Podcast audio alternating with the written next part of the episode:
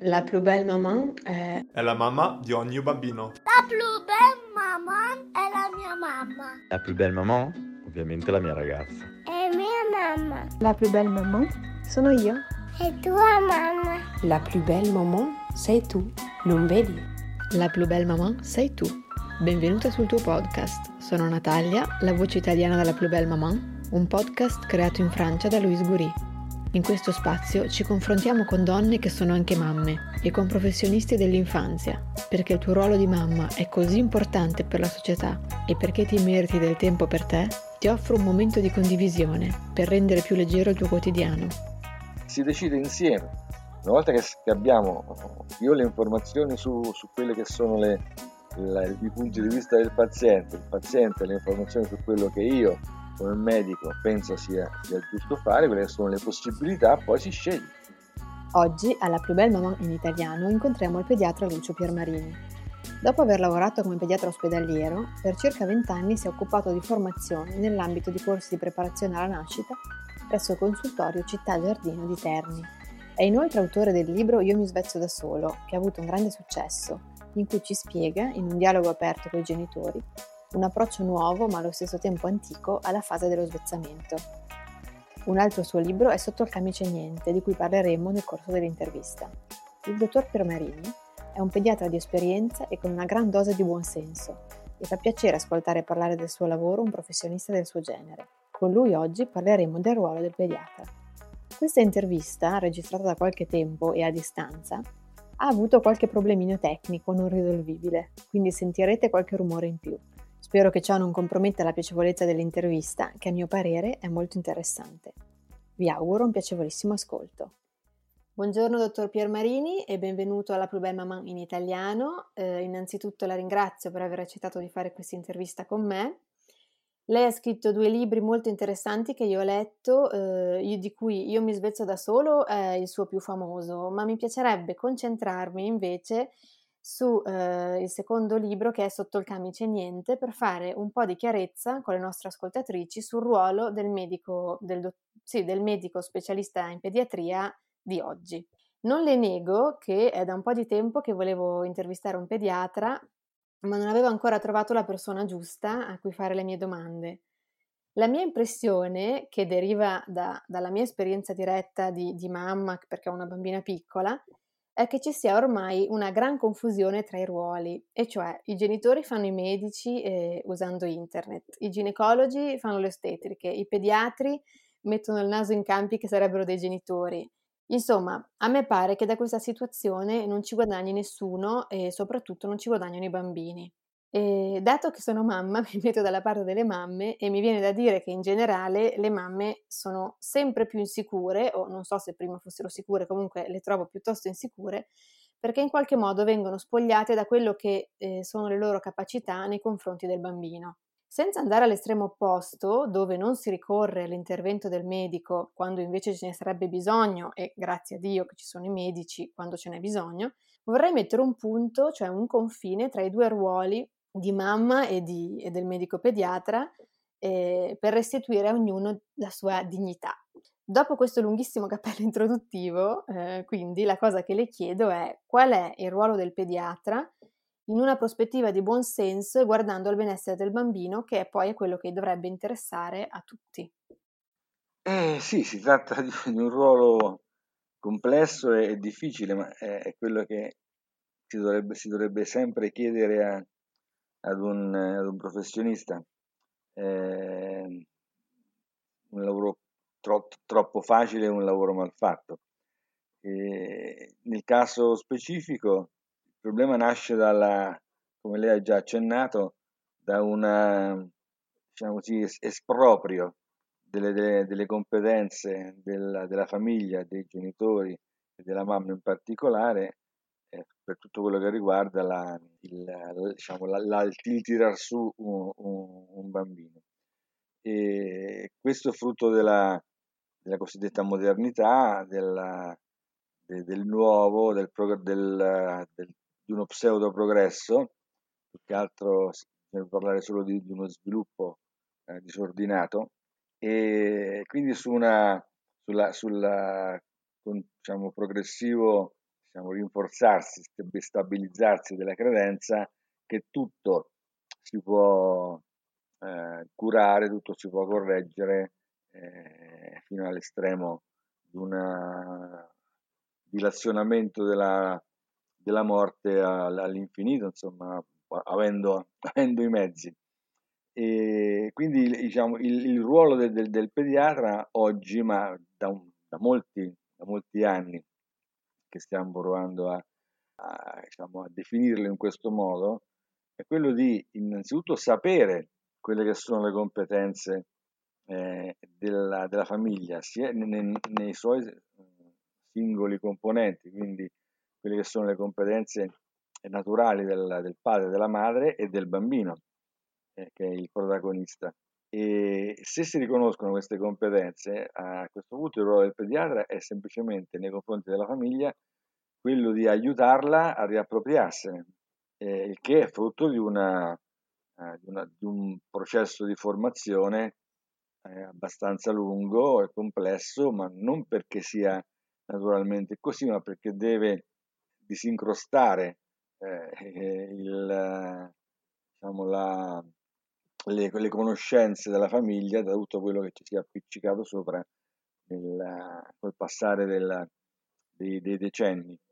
Quindi eh, far, far, capire alle famiglie che eh, queste competenze le hanno, quali sono, che le hanno, che le possono utilizzare e intervenire solo, solo quando eh, insorgono de- delle difficoltà da fattori interni o esterni in cui il suo ruolo professionale specialistico abbia un senso.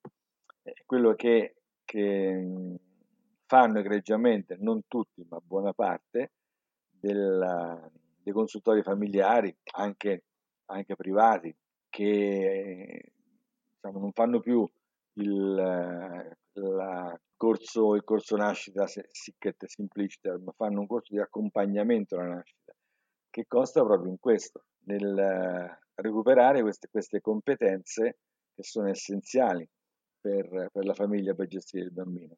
Quando, uh, una volta riappropriatisi di queste competenze, la famiglia scopre di non, di non poter andare oltre, di aver bisogno del, del, consiglio di un esperto, lì può intervenire il pediatra come, come altri eh, specialisti. Quindi questo è un po' il, il suo ruolo. E questo è importante anche perché se si instaura un rapporto di questo tipo, che eh, dovrebbe iniziare da lontano, possibilmente anche prima della nascita, eh, la fiducia reciproca è molto più, più elevata.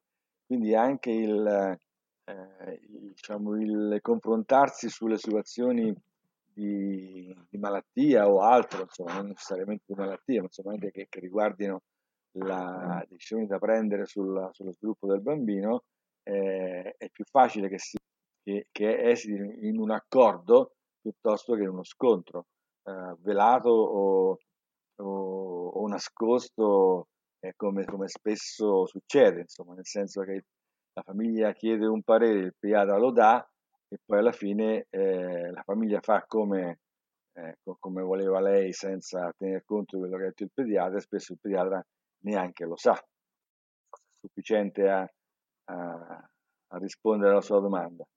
Sì, eh, appunto io eh, a proposito di quest'ultima cosa che ha detto eh, nel libro, eh, lei parla di, un, di questo, del rapporto medico-paziente contrapponendo un atteggiamento che è questo cosiddetto di paternalismo benevolo ha invece questo atteggiamento di scelta condivisa con i genitori no? del pediatra sì. e ehm, in cui appunto si mette il paziente, ovviamente nel caso del pediatra e i genitori, in una posizione di partecipare, pur essendo il medico a decidere, ma comunque di partecipare e di capire perché il medico fa determinate scelte, in questo modo ovviamente si, si può accettare, perché se uno capisce e capisce e come dire trova che sia la cosa giusta, gli, gli vengono illustrate un po' le, le, le varie opzioni, e più facilmente accetta e dà fiducia no? anche alla, alla, cura che gli viene proposta.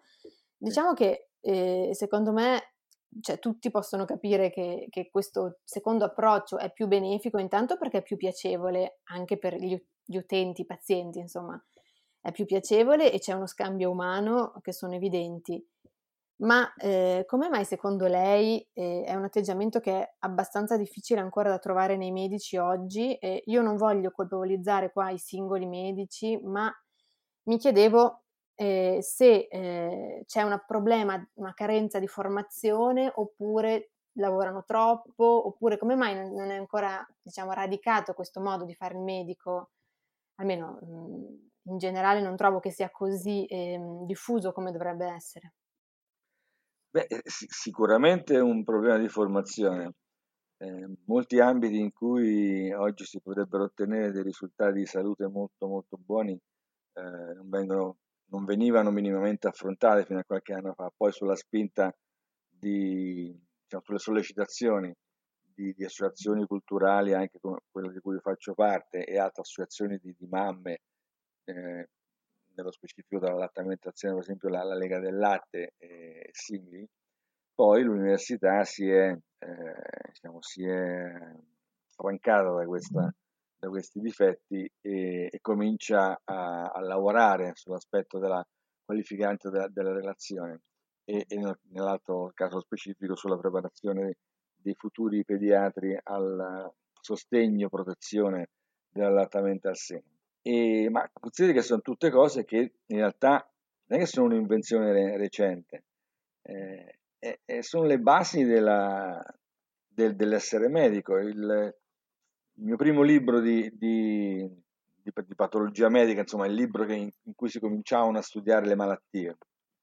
Eh, il primo capitolo uh, non era eh, il funzionamento di qualche, di qualche, organo oppure una serie di malattie generali o una qualche eh, classificazione introduttiva alla, a tutti i problemi di salute del corpo umano. No, il primo capitolo era la relazione con il paziente. Parliamo di, di, diversi decenni fa, quindi eh, si sapeva che quella era fondamentale, che se non si partiva da lì poi il resto poteva andare male. Quindi eh, non è che un'invenzione recente, è una, diciamo, stiamo recuperando del, del, del, terreno perduto dopo aver visto i disastri che ne sono derivati, eh, che sono quelli che poi io in parte descrivo nel libro. Il, eh, quindi la relazione col paziente è, è fondamentale, il paziente ha il suo ruolo, la sua libertà, la sua volontà, la sua capacità di scelta, eh, quello che viene un pochino eh, sintetizzato e ridicolizzato, devo dire io, eh, nel, nel mo, nei vari moduli di consenso informato, dove nessuno capisce niente quello che, che gli viene chiesto, poi alla fine eh, firma perché cioè, beh, se, no, no, se, no, se non firmo non mi operano, se non firmo non mi curano, quindi alla fine firmo. E quindi questo è, è stato una, una, ripresa fondamentale di, diciamo, di, di qualità, e solo che ecco, non è diffusa non, non abbastanza e, e, non è resa stringente eh, nell'ambito insomma, della, della, professione, anche perché poi spesso il, il, diciamo, il paziente, tra virgolette, mh, non ha neanche la sente spesso come un'esigenza, lo sente, la, l'avverte come, come qualcosa che è mancato solo quando le cose vanno male. A priori non ci pensa, eh, preferisce spesso il medico che dia delle direttive secche, autorevoli, se non autoritarie, eh, da seguire al, al, al, puntino e così non ha da pensare, non ha da decidere, non ha da angosciarsi, segue e fa. Poi quando le cose vanno male, eh, allora eh, ci ripensa e dice ma eh, io non ho fatto queste cose, non ci ho capito niente, neanche mi ha spiegato niente, eh, mi è sembrato di essere una, una marionetta nelle mani del medico e così via. E questo insomma, è, è, non è colpa della, de, del, del, paziente, tra virgolette, è sempre colpa della, del medico che non ha fatto quello che, quello che doveva fare.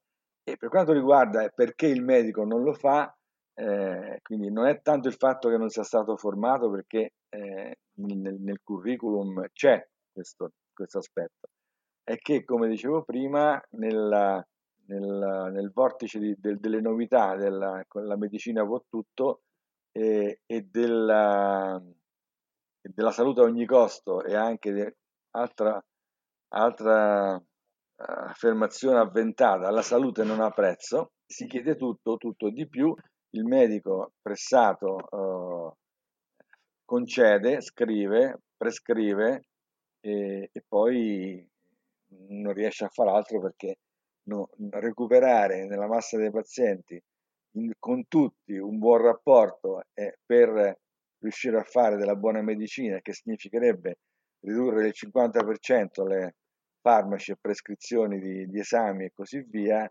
eh, diventa un'impresa improba. Forse con, questa, con questo disastro che, che abbiamo affrontato eh, ci potrà essere un ripensamento e, e eh, forse un investimento sufficiente per ristrutturare la medicina di base, favorire la medicina di gruppo, cioè favorire, che già, è già favorita, insomma renderla più, eh, più stringente, più vincolante, eh, più efficiente e, e quindi in questo, in questo, ambito recuperare anche la qualità del rapporto con, con i pazienti. Quindi è, è un po' tut, tutto l'insieme, diciamo eh, quello che, che, è il sottotitolo del libro, che è eh, la salute dei bambini tra ignoranza e interessi. In questo caso gli interessi sono quelli di, di, di far presto, di far tutto, di accontentare tutti, eh, lasciando in secondo piano la qualità della, dell'assistenza. Certo, ehm, Sempre nel suo libro si parla del confine non sempre chiaro tra fisiologia e patologia. In una situazione fisiologica, quale è la gravidanza nella stragrande maggioranza dei casi? Qual, qual, è il rischio che c'è ad affidarsi a un professionista specialista quale è il ginecologo invece che a un'ostetrica?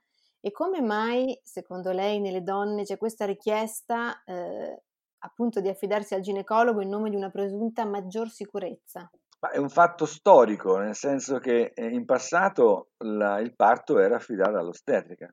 Se noi pensiamo anche, anche oggi all'assistenza in ospedale, eh, tutti i parti vengono avviati con l'assistenza dell'ostetrica.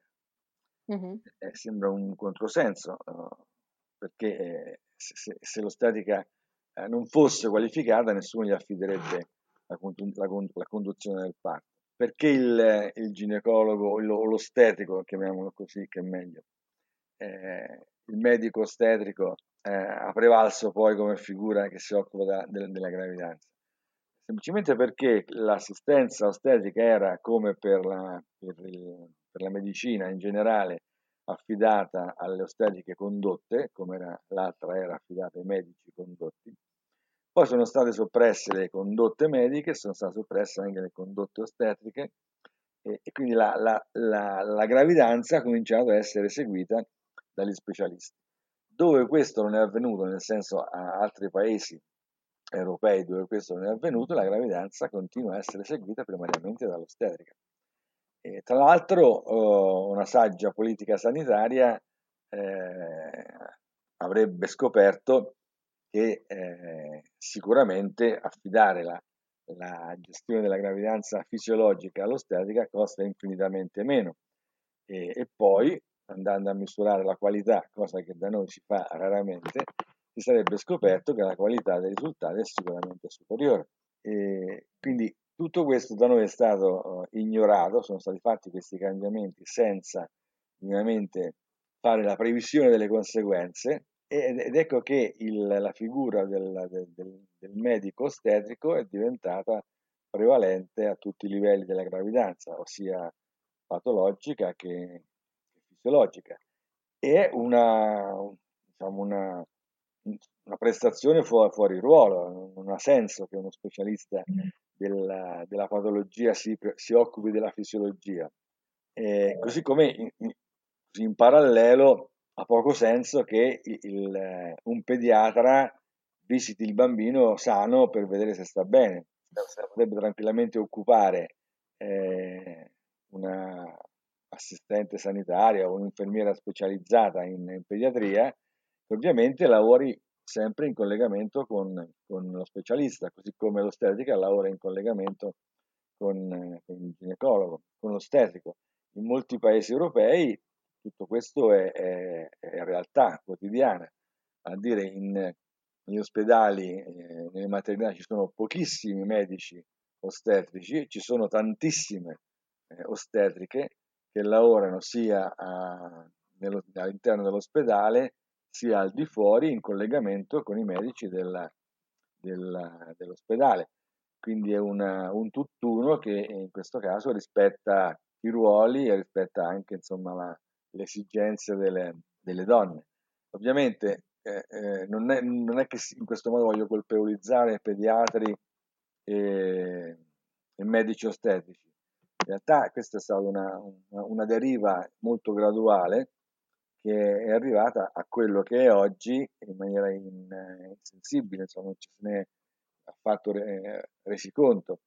E il, il, pericolo è quello eh, che c'è sempre quando un, qualunque persona che abbia un problema, eh, chiamiamolo un problema d'organo, cioè limitato a un qualcosa che, che lui eh, sa localizzare, a dire ho, ho un raffreddore che non se ne va, ho il mal di gola che non se ne va, oppure ho un disturbo intestinale che non se ne va, oppure ho una tosse che non se ne va, non va dal medico gener- di medicina generale che la, lo, lo, segue, lo conosce, dovrebbe eh, eh, approntare diciamo, il primo, la prima valutazione della, della situazione, ma va di propria iniziativa dallo specialista d'organo, cioè dallo pneumologo, dal gastroenterologo, dal, dall'otorino e così via, e chiaramente eh, si va da, da, un specialista che guarderà solo quello, non, non, guarderà né conosce tutto il resto di quella, di quella persona e la sua valutazione sarà inevitabilmente viziata dal suo angolo visuale molto ristretto.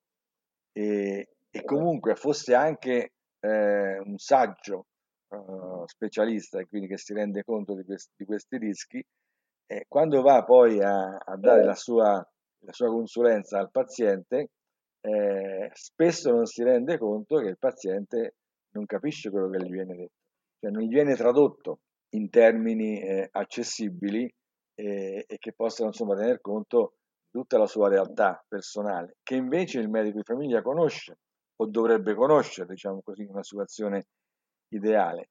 Quindi per questo ho in alcuni paesi addirittura non si può andare dallo specialista, o meglio, se, se si va dallo specialista senza la, l'indicazione del medico uh, personale, lo specialista si rifiuta di visitare la, quella persona, perché non può confrontarsi tecnicamente con una persona, insomma, eh, eh, detto senza, senza ingiuria, eh, ignorante, sperando di farsi capire. Quindi da uno specialista si deve andare sempre con una, una presentazione, magari anche verbale direttamente fra medico e specialista, del caso.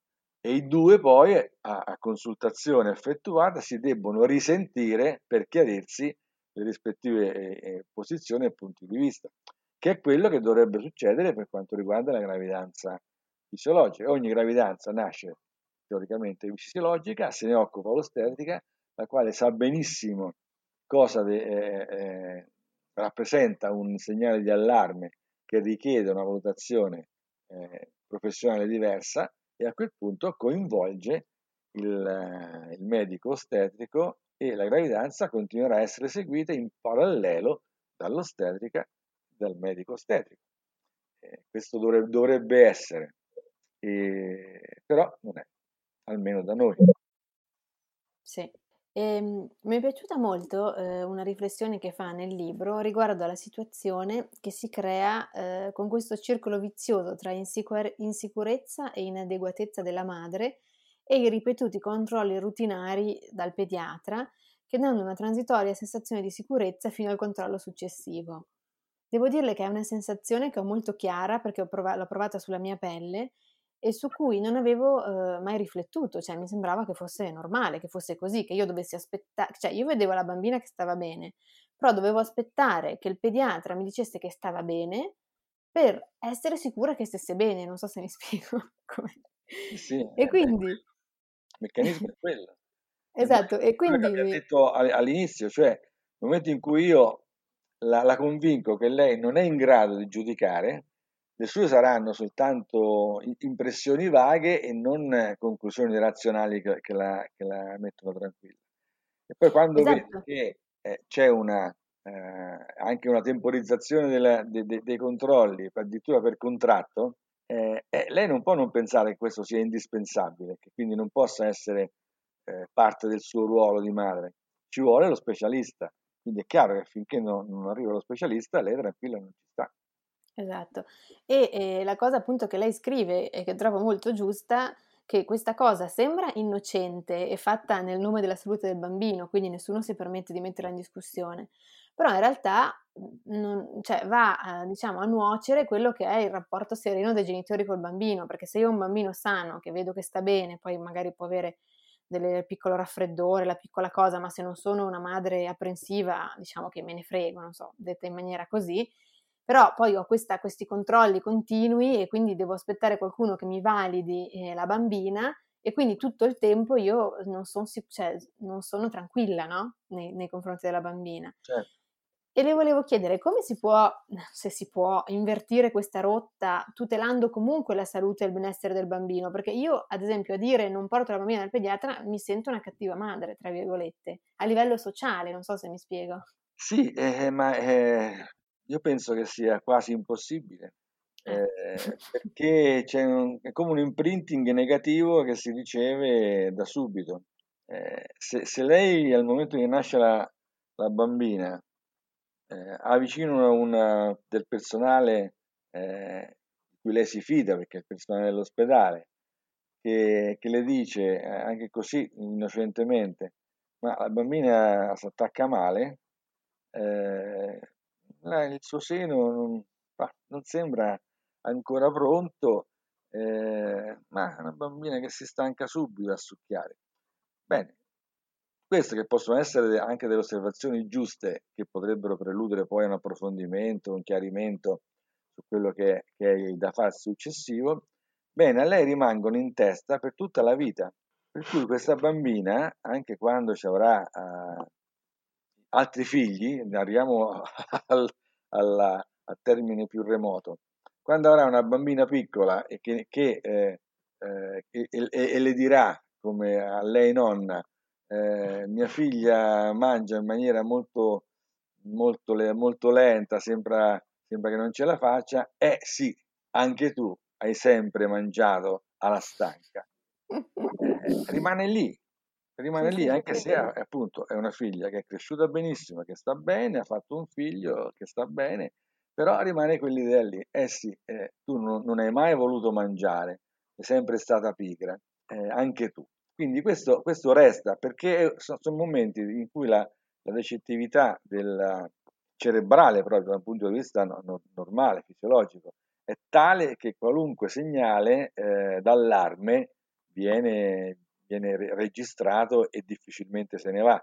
Quindi per questo si, cerca di, di, curare molto questo aspetto eh, e di non interferire, eh, se non proprio quando è indispensabile, nella gestione materna del, dei bambini, e anche se fanno dei, dei, dei, piccoli errori, che poi non sono mai piccoli errori, sono, sono fasi di apprendimento, di perfezionamento, eh, uno se ne sta zitto e, e solo quando c'è qualche, qualche, problema molto evidente o una richiesta diretta si, si interviene. Spesso anche quando c'è una richiesta diretta conviene sempre valutare se è il caso di, di confermare che c'è bisogno oppure la, lasciar perdere e, e dare il tempo oh, all'autorisoluzione, perché questo avviene quasi sempre, perché se no la, la, traccia resta indelebile e ci se la porta, se la, se la porta dietro in, eh, a tempo indeterminato, insomma, ritorna fuori in ogni, in ogni, situazione in cui ci sia un minimo di somiglianza. Per carità è possibile, eh, si instaura un rapporto corretto con una persona qualificata, e, e, nel giro di mesi, se non anni, si, si, si ritorna indietro. Eh, ah, è possibile sicuramente, è il tentativo eh, che, mi, che, qualche volta mi è riuscito e quindi ho pensato di, di scriverci sopra qualche cosa, però è molto, è molto difficile, quindi lo, lo, sforzo maggiore, l'investimento maggiore andrebbe fatto eh, all'inizio perché eh, è molto più facile eh, diciamo, ottenere risultati positivi in questo modo che non lasciar perdere e poi eh, cercare di recuperare poi. Se si riesce a partire bene e lì eh, bisogna lavorare sodo, senza, senza, far vedere che ci si sta lavorando, discesa veramente insomma questa è l'esperienza di tante mamme e non c'è proprio ombra di dubbio, ma insomma eh, c'è anche letteratura internazionale, insomma, non per niente c'è un, il, progetto mondiale insomma, sui primi mille giorni dei bambini, insomma, che sono una, una fase cruciale che rappresenterebbero il, il, periodo della gravidanza e poi i primi due anni. Quindi quel, il tutto si gioca a, in, in, quella fase lì. Se si parte bene e, e, si consolidano i risultati in quei primi due o tre anni, i due anni di vita, partendo dalla gravidanza, e poi dopo veramente insomma, eh, problemi non, po- non, posso, non mancheranno mai, ma sono infinitamente meno, meno influenti e meno correggibili, insomma, eh, del, che se si trascura la fase iniziale e dice beh ci pensiamo dopo. Certo, però ehm, ovviamente beh, torno sul punto, ma quello che ha appena detto lei, eh, trovo che, eh, e credo che converrà anche lei, che questi controlli fissi a cui uno va e si fa il bilancio del bambino, che anche quella è una cosa che non ho mai capito molto bene, su un bambino sano andare lì e avere, come dire, un tagliandino, no? che ti dicono ok, è cresciuto bene o non è cresciuto bene, eh, comunque porta cioè, il genitore ad avere una, un'ansia sul bambino sano, non so se mi spiego. Sì, certo, cioè, una, se, se, una mamma, allora, il, molte mamme, cioè, spero tutte, ma insomma, quelli che ho potuto risentire, insomma, che, che facevano i nostri corsi di accompagnamento alla nascita, eh, beh, andavano dal pediatra e spesso e volentieri eh, non, non, non, ne volevano sapere insomma, di quanto pesasse o altro. Dicevano, va bene, lei faccia misure e registri, ma tanto io lo so che sta bene, perché avevano già acquisito le, le, gli strumenti per giudicare in proprio e si fidavano di se stesse. Eh, e lo stesso noi da, come consultorio avevamo dai pediatri un riscontro, nel senso oh, così eh, molto goliardico, che eh, loro quando arrivava una mamma che aveva fatto il corso di accompagnamento alla nascita nel nostro consultorio tiravano un respiro di sollievo, pensando con, con questa mamma qui non avrò da lavorare, perché eh, arrivavano con una consapevolezza diversa. Quindi era un, un lavoro molto più facile, in effetti meno meno stressante, me, c'erano meno esigenze, ma anche poi non solo sull'aspetto del controllo cosiddetto di salute, ma anche quando si doveva affrontare una situazione di patologia. Quindi eh, tutto sta nel, nel come si, si, si, modella il cervello della mamma nei, nei primi mesi.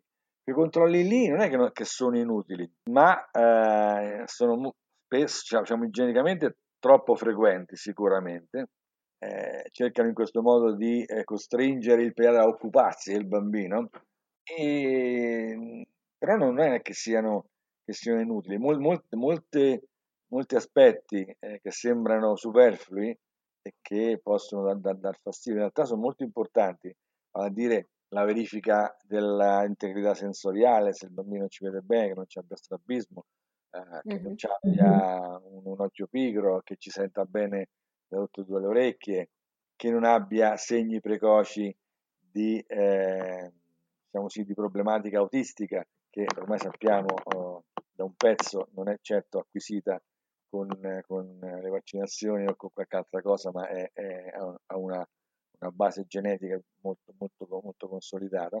E quindi sono delle, de, de, delle verifiche che sono assolutamente importanti. Il problema è come vengono, come vengono proposte, in quale ambiente e eh, con quale spirito. Quindi eh, se la mamma arriva a fare queste cose sapendolo in anticipo, eh, perché c'è stata preparata eh, sia come, come, contenuto tecnico che è perfettamente accessibile, sia eh, da un punto di vista eh, emotivo, beh, quello che lei, le reazioni negative che lei ha avuto non le avrebbe avute po' invadenti, ma sicuramente eh, per la maggior parte sono cose che vanno fatte. È anche vero che possono essere fatte spesso direttamente dalla mamma durante sua, il suo rapporto quotidiano con i bambini. Insomma. Quindi spesso si può riportare al, al pediatra al, al, momento del controllo le, le, rilevazioni materne che hanno una grandissima importanza perché quelle del, del pediatra sono puntuali relative a quel momento, ma quelle della mamma eh, sono il frutto di un'osservazione continua, quotidiana, insomma, con eh, diciamo, verifiche eh, ripetute, quindi vanno assolutamente sfruttate. Certo. E nel suo libro lei parla spesso di questa della evidence-based medicine, e ci spiegherebbe un po' di cosa si tratta e quali sono le pratiche ancora in uso che sono più in contrasto con la, non so se si dice EBM in italiano. o- Sì, EBM, eh, ma, Ecco. eh, ma è semplicemente il, il modo normale di fare, di fare medicina eh, eh, che intuitivamente tutti eh, comprenderebbero e accetterebbero.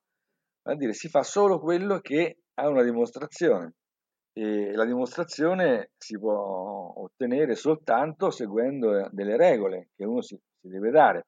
Come un ingegnere eh, progetta un ponte, è la stessa cosa. Non è che fa a, occhio si mette lì su, sul, sul precipizio e dice ma questo grosso modo sarà, sarà questa pendenza, più o meno saranno 80 metri, l'altezza sì, più, sì, ma insomma, vabbè, e poi e disegna. No, fa, fa i suoi conti, li verifica, li fa con più strumenti, poi vede se tutto ribatte e la stessa cosa si fa, si fa in medicina. Cioè, qualunque decisione noi prendiamo, qualunque consiglio diamo, dovremmo dare, deve basarsi sulla, su un lavoro di ricerca e dimostrazione fatto da altri, non è che ogni medico può fare in proprio. Cioè, il medico non, non usa quasi niente di, di suo se non eh, la sua attenzione, la sua esperienza, eh, sul suo livello di intelligenza, chi più chi meno, eh, ma sfrutta il lavoro di altri e, e spesso oh, insomma, il, eh, anche semplicemente questo è più che sufficiente. In, in- altri casi va adattato al singolo paziente, che è un'altra regola della, della medicina basata sull'evidenza, vale a dire sono delle indicazioni che hanno la loro dimostrazione su oh, popolazioni controllate di, eh, di, diciamo, parte che hanno quel tipo di problema, ma poi quella conclusione va adattata al singolo paziente, perché il risultato della, della ricerca è gene- generale, eh, ma sul singolo paziente io posso avere delle caratteristiche che mi obbligano a- ad aggiustare il tiro.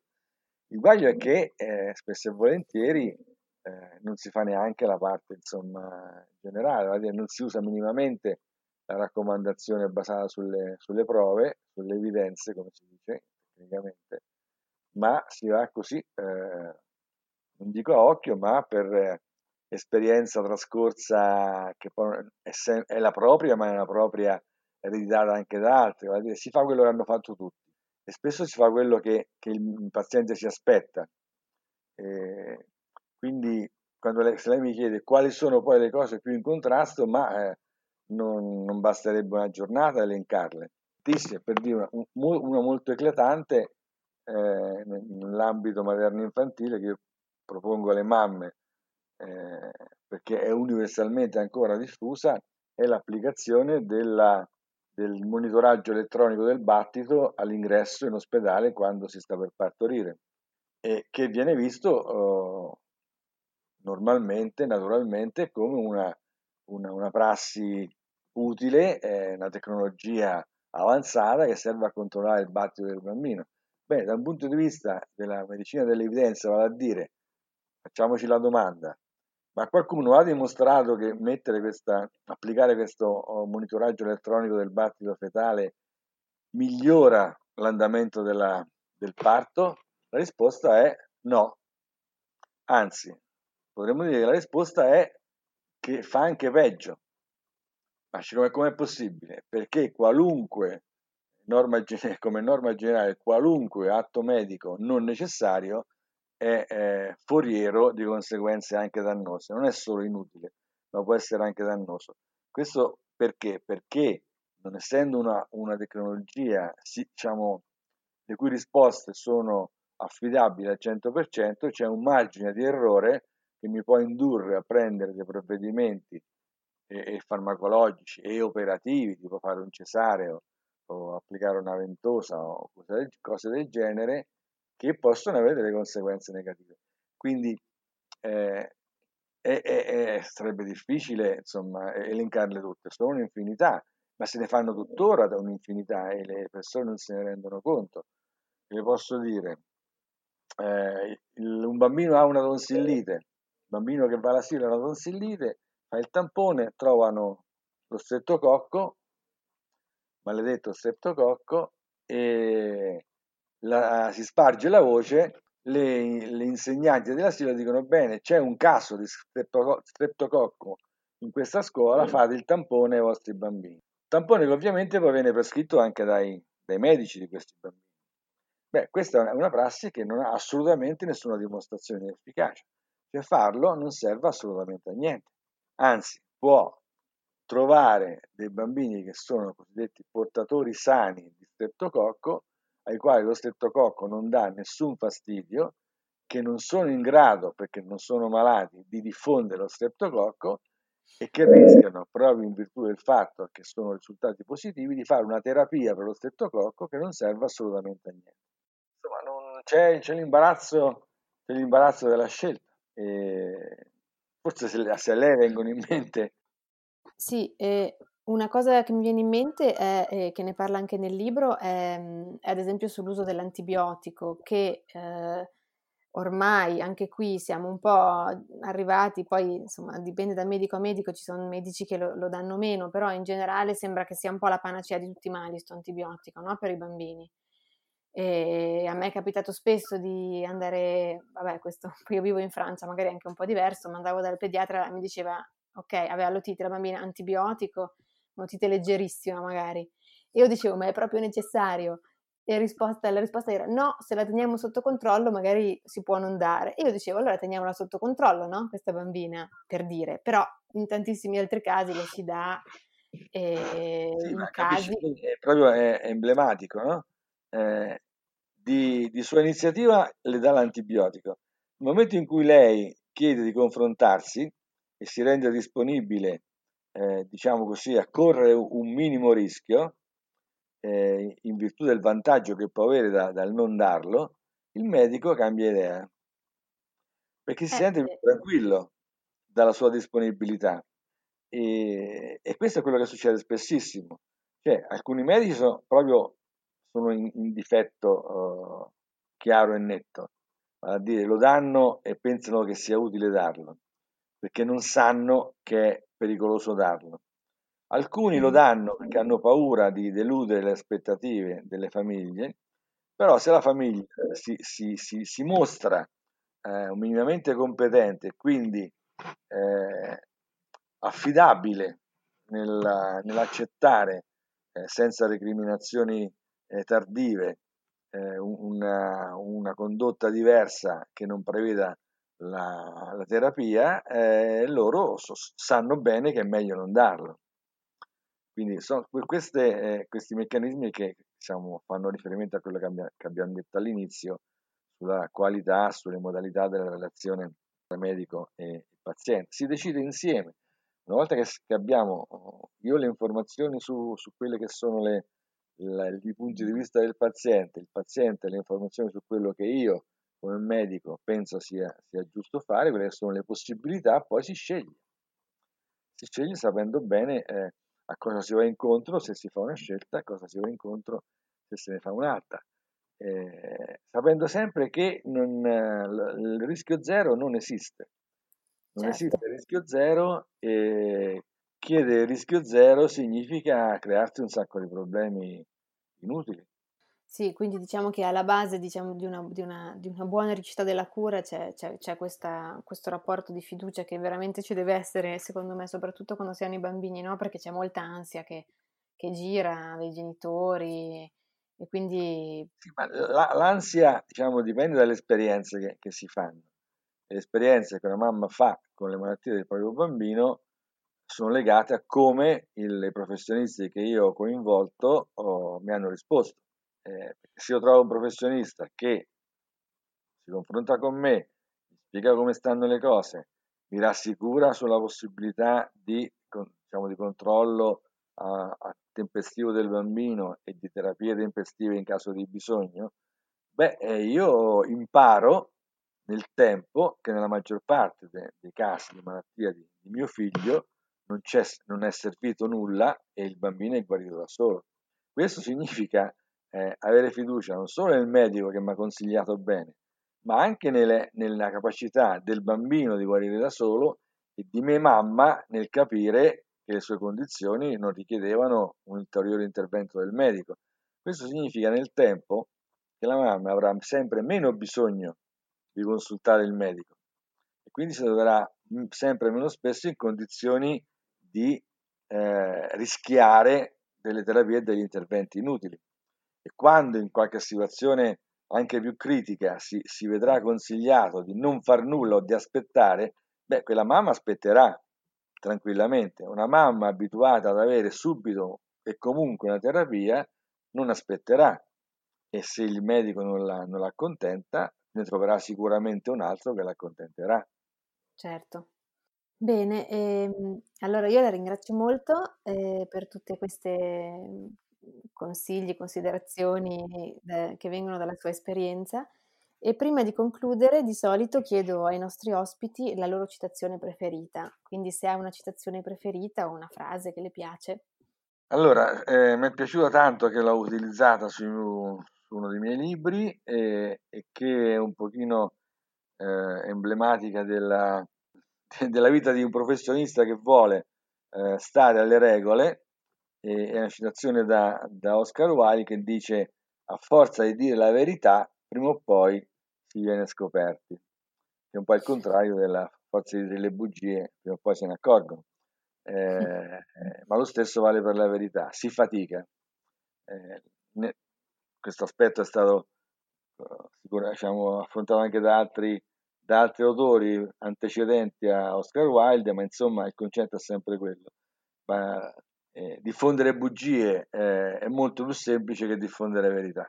Benissimo, allora la ringrazio ancora per il suo intervento e grazie mille, dottor Piermarini. Arrivederci. Arrivederci. Se ti è piaciuto questo episodio, ti propongo di abbonarti al podcast e di mettere 5 stelline su iTunes. Queste stelline permetteranno alla Plus Belle Maman in italiano di arrivare lontano. Ti invito anche a seguirci su Instagram, il profilo è la plus belle-maman e a visitare il sito internet www.laplusbellemaman.com.